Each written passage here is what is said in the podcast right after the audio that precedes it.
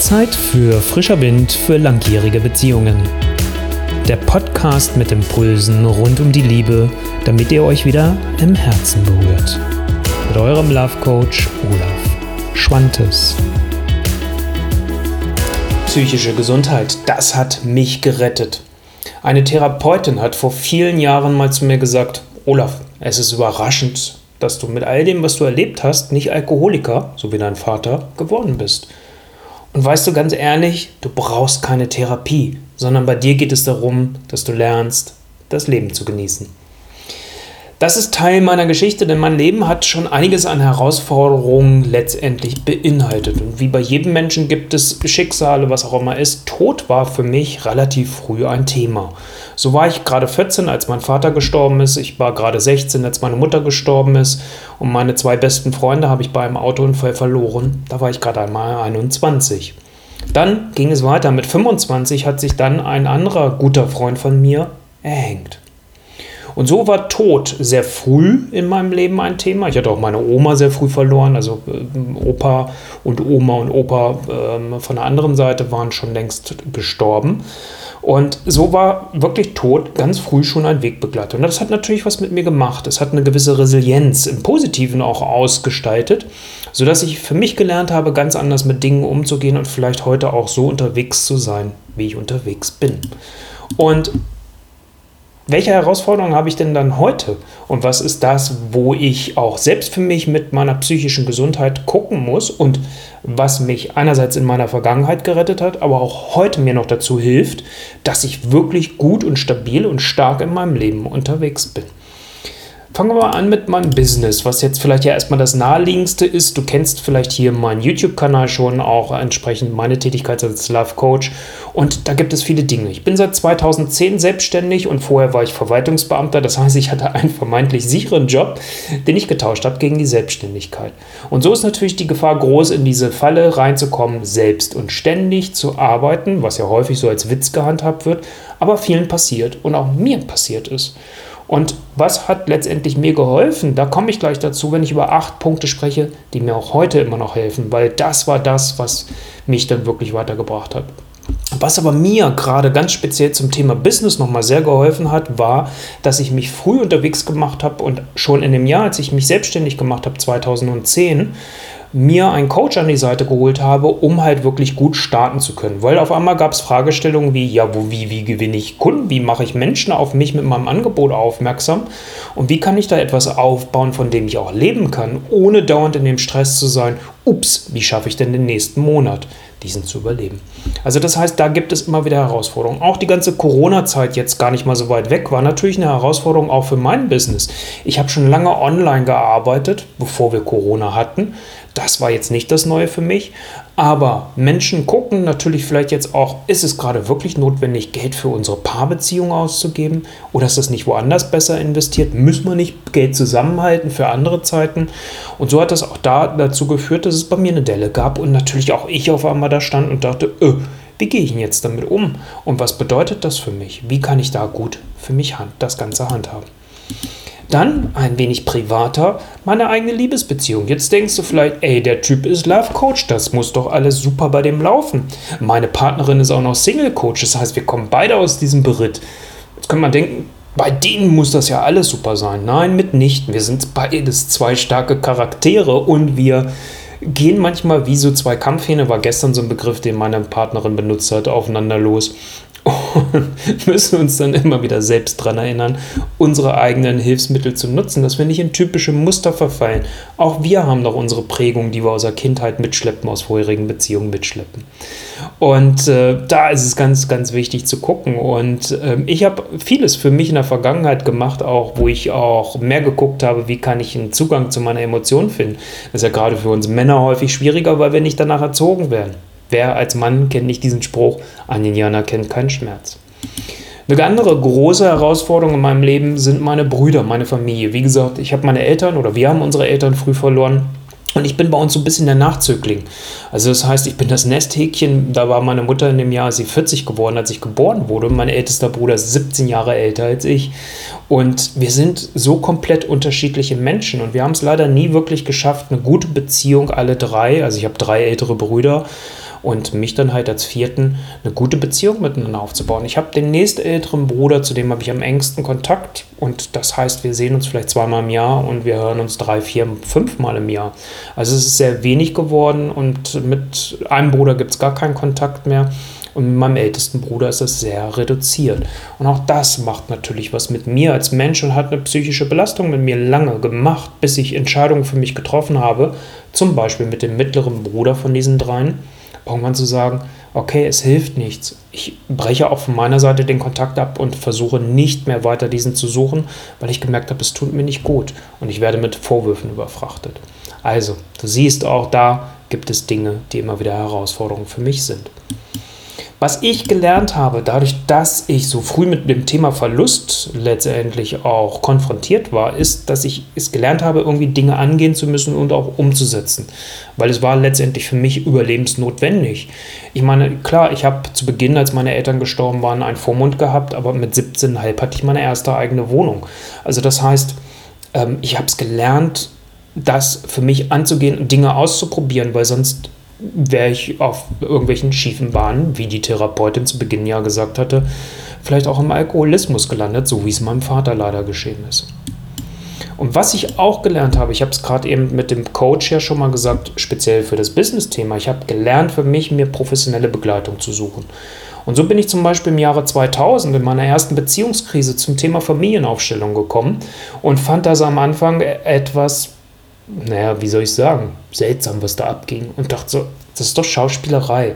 Und das war ein dreitägiges Seminar und am dritten Tag habe ich dann selbst als Vertreter dort drin äh, gestanden und habe so gemerkt, hier passiert irgendwas. Und es passiert irgendwas mit mir was ich nicht erklären kann. Und das hat mich so neugierig gemacht, und das bin dann halt ich, dass ich gesagt habe, ich gehe los. Ich will das lernen. Ich will eine Ausbildung dazu machen. Und habe dann eine dreijährige systemische Ausbildung gemacht. Ich habe dann den Heilpraktiker für Psychotherapie gemacht. Ich habe irgendwann was kennengelernt. Ich wollte eigentlich was in Richtung Reiki machen, also Energiearbeit, und habe dann von jemandem gehört, Theta Healing ist was, was viel besser ist, viel intensiver ist. Ich bin hingegangen, habe das Seminar gemacht. Solche Sachen, die mir selbst helfen und die um mich als Mensch gehen, bin ich hier immer jemand, der dann losgeht und sich die Unterstützung holt, anstelle ein Buch zu lesen oder nur ein Video zu gucken, weil das erreicht mich nicht so sehr. Wenn ich ein Bauchgefühl dafür habe, sage ich, ich gehe los. So war es auch mit dem Prozess in der Embodiment-fokussierten Psychologie. Ich brauchte noch irgendwas für meinen Körper, um zu sagen, wie kann ich mit diesen Emotionen umgehen. Da komme ich gleich dazu. Wie kann ich die integrieren, dass mich diese halt nicht überrollen. Also das ist etwas, was ich halt auch dann schnell gemerkt habe, mir dann immer wieder was zu holen. Und jetzt möchte ich dir, mal ab, dass ich hier im Video gerade einen Schreibfehler drin habe, psychische Gesundheit, meine Schritte, äh, möchte ich dir einfach mal meine acht Punkte, meine acht Schritte dir aufzeigen, die mir heute immer noch halt geben und auch schon sehr früh, das erste, was ich dir gleich nenne, sehr früh halt gegeben haben. Nämlich als meine Mutter gestorben ist, war das allererste, was ich für mich genutzt habe, Musik. Und Musik ist, sage ich immer, meine erste Liebe. Das war so wichtig für mich immer in meinem Leben. Und es gibt nichts, was mich und meine Stimmung so stark beeinflussen kann wie Musik. Und das innerhalb von Nanosekunden. Und als ich heute diesen Beitrag erstellt habe, mir Gedanken darüber gemacht habe, habe ich auch Musik auf den Ohren gehabt. Und ich habe zwei Lieder dabei gehabt, die ich gleich mit Gefällt mir markiert habe und zu meiner Playlist hinzugefügt habe. Ich habe mir über die Jahre verschiedene Playlists aufgebaut. Eine zum Beispiel als Schreibmusik, wenn ich halt Beiträge erstellen möchte, das, was ich jetzt hier gerade gemacht habe. Aber halt vor allem auch als emotionales Ventil eine Power-Musikliste, wenn ich so merke, oh, ich brauche irgendwas, was mich jetzt hochfeuert und, und an, also so wirklich in so eine Stimmung reinbringt, wo ich merke, ich brauche jetzt wirklich irgendwie, dass ich in Action komme. Wenn ich merke, dass mich diese Musik gerade überhaupt nicht abholt, ich brauche genau das Gegenteil, nämlich eher meditative Musik, die mich ein Stück weit runterfährt, habe ich genau dafür auch mir eine Playlist angelegt.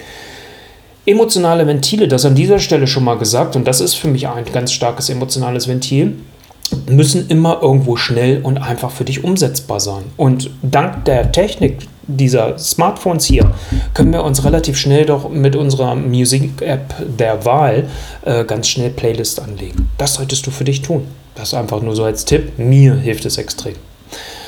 Dann neben der Musik und äh, gehe ich gerne raus in die Natur. Das ist für mich das Zweite, was extrem wichtig ist. Rauszugehen in die Natur, in Bewegung zu kommen und einfach dann den Blick auch mal schweifen zu lassen. Also das heißt, am liebsten habe ich es, wo ich ein bisschen weiteren Blick auch habe und in Hannover, wo ich wohne, ähm, habe ich den Vorteil, dass ich relativ schnell im Georgengarten bin, der offen ist und nicht halt ein Wald ist. Das war mir wichtig, wo ich wohne.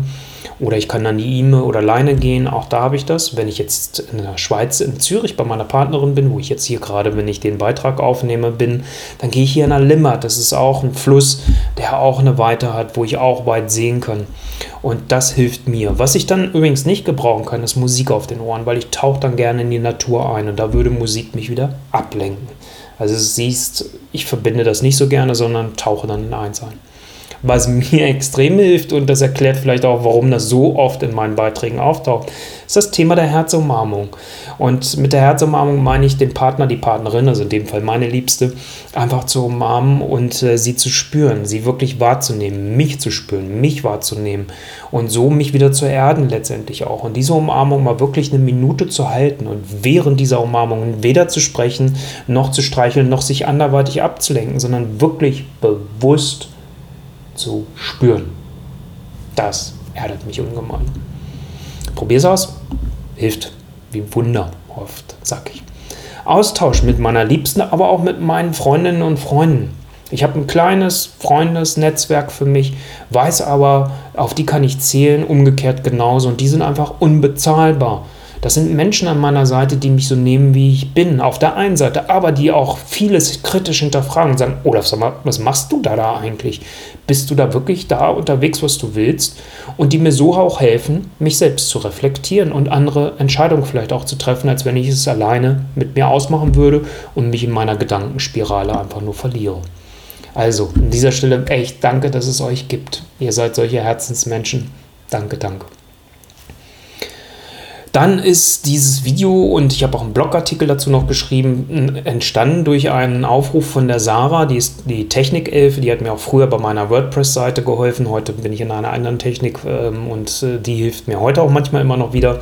Und die hat aufgerufen zu einem Blogparade zu dem ganzen Thema psychische Gesundheit im Online-Business.